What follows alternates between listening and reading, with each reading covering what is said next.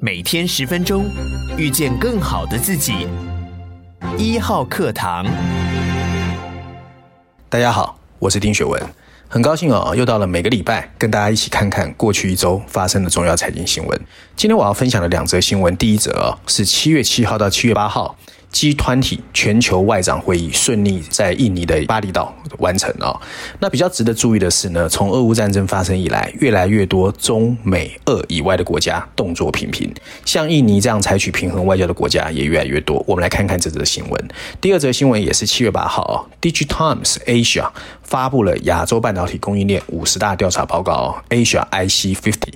而二零二一年亚洲前五十强的半导体合计营收三千四百八十九亿美元，增加。了百分之二十九，其中呢三星第一名，台积电第二，三到五名分别是 SK 联发科和东京威力啊。那第一则新闻我要先引述的呢是 Barron's，它的标题写的是在西方向莫斯科施压乌克兰之际，俄罗斯外长拉夫洛夫退出了集团体的会谈。第二个是外交政策杂志啊，它的标题下的是新的冷战可能要求恢复不结盟运动。《华尔街日报》的标题写的则是对俄罗斯的制裁，使西方跟世界其他国家展开对立。事实上呢，大家都知道，其实明明才刚刚进入二零二二年的下半年，经济的阴影都还没有散去。不过各个国家地缘政治的风险越演越烈。我们看到英国的首相突然下台，我们看到日本的前首相安倍晋三竟然在街头被枪杀。各个国家都步入了重要的选举跟政治不稳定的阶段。G 团体的外长会议呢，在巴厘岛风风光光的展开，乌克兰局势却成了这一次会议中最重要的议题。虽然美国这些西方国家和俄罗斯都参加了这个会议。不过会上呢，各个阵营互动甚少，会场上还出现了俄罗斯外长离席抗议的情况，而这一次甚至没有全家福的合影，也没有所谓的联合公报哦。然后日本首相安倍晋三在会议举行的时候突然遇刺身亡，各国更是纷纷表达哀悼。那所有的与会人心里面最担心的，当然就还是疫情怎么复苏，还有粮食跟能源安全的这些经济危机哦。不过呢，在开始之前，我要先跟各位说一下啊，可能大家不大熟悉的不结盟运动哦。所谓不结盟。运动其实在这个世界上一直都有，早从一九五四年啊，印度总理尼赫鲁和周恩来形成一个所谓和平共处五项原则开始，就有不结盟运动。而不结盟运动是一个非常松散的组织，可是它到现在为止有一百二十个成员国，还有十七个观察国，每三年会有一个会议。可是比较值得注意的是哦，联合国中有三分之二的会员是这个组织的成员国，而全球高达百分之 fifty five 五十五 percent 的人口也是生活在不结盟运动的国家哦，所以它是。势力是很大的。那十年前呢，有一篇文章是来自新美国安全中心 CNAS 啊的两位学者啊，分别呢写了一个论文，它的标题是《全球摇摆国家 Global Swing States》，里面呢特别去指明了印度、印尼。巴西和土耳其是全世界最摇摆的国家，可这些国家呢，各有各自区域里面的关键位置，而且重要的是他们的国际角色正在变化，他们又都是民主国家，所以呢，其实并不是像我们在台湾看到这个世界就只有美国、中国二选一，不是这种摇摆的特色呢，其实在最近几年越演越烈，尤其这两三年啊。首先我们来看印尼啊，印尼现在的总统叫佐科威啊，他除了把握今年主办集团体的历史机遇，他也在帮印尼打造自己的国际。舞台。六月，我们看到他先成为 G Seven 的邀请来宾，接着他去了俄罗斯，又去了乌克兰。然后，当大家要谴责俄罗斯的时候，他也谴责哦。可是乌克兰来跟他要求军援的时候，他拒绝了。而整个能源跟粮食价格上涨的时候，印尼甚至限制他的粮食出口啊，非常厉害。这个不知道在玩什么哦。那另外，印度也是左右摇摆。我们看到印度的总理莫迪啊，在俄乌战争的前两个月，密集接待各国的政要，包括日本、英国、欧盟、中国。都去了印度，那印度呢？连续三次在联合国对俄国的相关谴责案弃权，可是又拒绝加入欧美对俄的经济制裁行动。最后，他甚至主动去接收所谓俄罗斯卖不出去的石油，重新精炼之后卖给欧盟，所以赚了很多的钱。那巴西的摇摆行为则包括哦，他的总统哦，在二月份战事初期就宣称他跟俄罗斯、乌克兰都是兄弟，所以我不选边站。然后大家都知道，巴西是非常大的肥料出口国，所以他的地位也在这个时候趁机往上走。那土耳其更厉害，土耳其在三月份就促成了战后第一次俄罗斯跟乌克兰的外长在土耳其会谈啊。然后他在联合国投票支持，要求俄国撤军，提供乌克兰无人机等军事物资。不过土耳其也是北约里。里面唯一没有对俄罗斯关闭领空，而且不支持经济制裁者，所以也是一个摇摆国。那除了这个论文之外呢，其实我们看到俄罗斯入侵乌克兰之后呢，其实《华尔街日报》也写了一篇文章，里面特别在提醒美国，就是从俄乌战争发生之后啊，美国竟然发现呢，他的盟国没有他想的这么多。你譬如，在联合国的一百四十一个成员国中，有二十四个国家投反对票，可是有五十八个国家投弃权票，加起来八十二个国家是不支持美国要干的事情的。那到最后呢，美国发现啊，原来我的盟友只有欧洲跟北亚洲，那北亚洲当中里面最坚定的就是。韩国跟日本啊，那另外在这段时间之内，跟美国有长期安全伙伴的沙乌地阿拉伯也不支持他哦。你要求我增产石油，我也不理你。而印度外交部长呢，还有印度呢，更是两边哎，我跟中国跟美国都保持同等的外交，跟东协一样。所以呢，其实不管你美国推什么 IPEF 啦，中国推什么 RCEP、CP，我都参与。所以到最后呢，其实每个人都想巴结他，但每个人都不知道他到底是靠谁的。而更重要是哦，还有一些开发中国家也把乌克兰战争视为欧洲的运动。根本就不想搅浑水。你譬如说非洲的国家，非洲国家大家可能不知道，长期以来其实接收很多俄罗斯在粮食的援助，所以呢，其实非洲国家这一次也不见得是站在美国或西方阵营这一边啊。所以结论就是呢，其实，在由美国主导的秩序庇荫之下，从一九四五年以来，我们都觉得这个世界是很和平的。从人均 GDP 到经济的繁荣，确实全球化或者西方的这个美国思想是正确的。可是最近几年，整个事情被颠覆，而所谓的不结盟联盟的崛起是告诉我们，每个国家开始根据他自己的历史、文明和地理，想要决定应对全球地缘政治的一个措施。那美国很幸运，它毗邻加拿大和墨西哥，没有发生过战争。不过其他国家不见得这样，所以全球地缘政治正在迎来一个非常剧烈的变动。我不知道台湾啊有没有一些准备啦，还是台湾反正就是死抱着美国大腿。但是我我想啊，全世界给台湾的压力只会越来越大。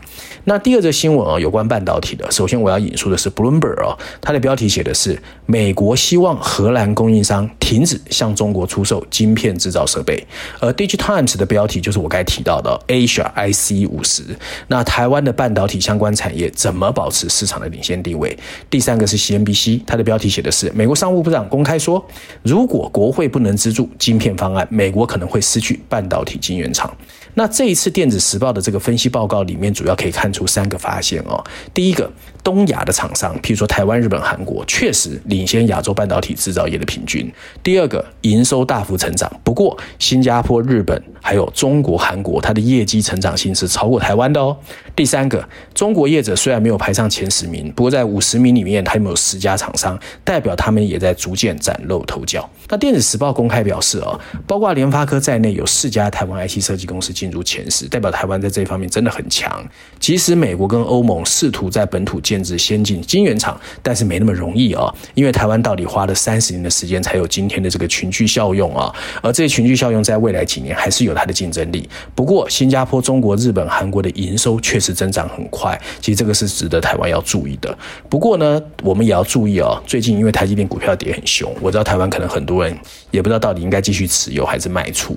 可是呢，比较值得注意的是基本面。事实上呢，发烧两年的晶片热啊，就是供不应求，已经冷却了。原因当然就是个人电脑销售放慢，还有加密货币暴跌。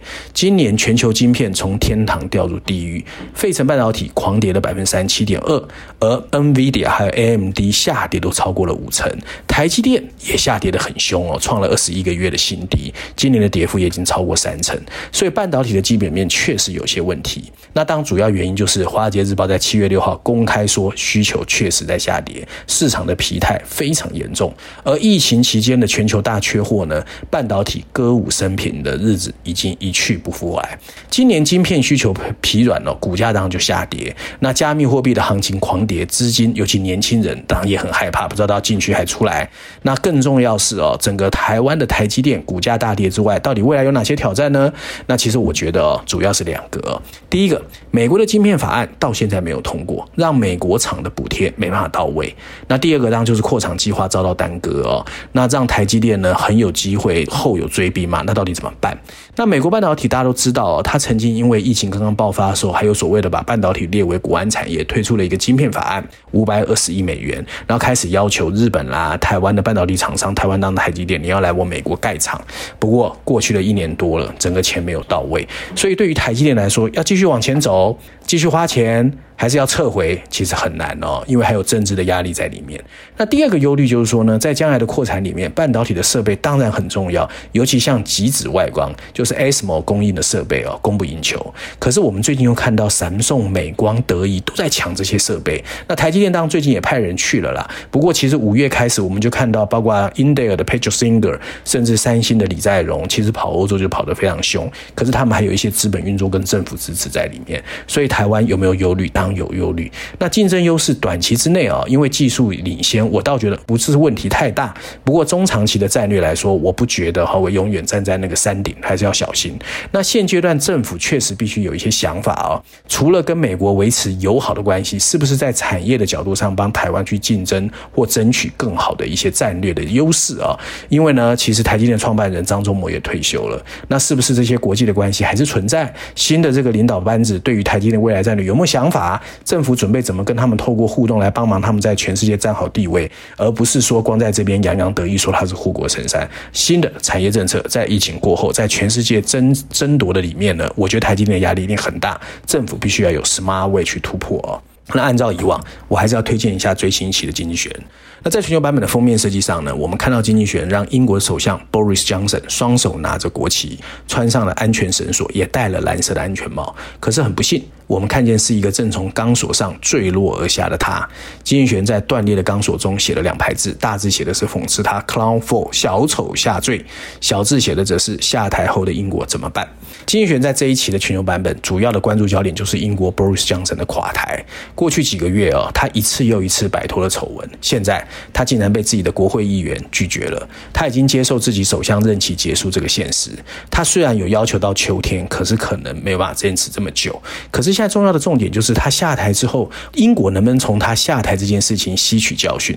那经济学人认为有三个教训哦。第一个是政治特性，Johnson 呢，其实他总是把自己放在最前面，没有为整个英国的国家利益做出艰难选择的道德素养，这是第一个啊。他觉得英国的新政府要去注意的。第二个呢，就是空想政治学，我们都看到了，他为了脱做了很多空泛的这个承诺，可是没有实现。而事实上呢，英国的经济却是一届不如一届。所以第三个。教训就是经济哦。那 Boris Johnson 常常吹嘘英国的经济记录令全世界羡慕，但是是胡言乱语。真正的事实是他让英国面临的最严重的社会和经济问题。英国的经济通货膨胀是 G7 中最高的，它的 GDP 在二零零七年、二零零九年之前还有百分之二点七，现在只有百分之一点七，而且呢已经陷入了长达十五年的低增长。估计到二零二三年，英国还是会 G7 中增长最慢的一个国家。那所以新的英国政府一定需要去面对这些现实，帮英国找到新的一个、呃、新增长支出，还有推动减税或者随时可能陷入更大危机的解救方案。一个什么都有可能的时代结束了。随着 Boris Johnson 的离职，政治世界也正在重新回归现实层面。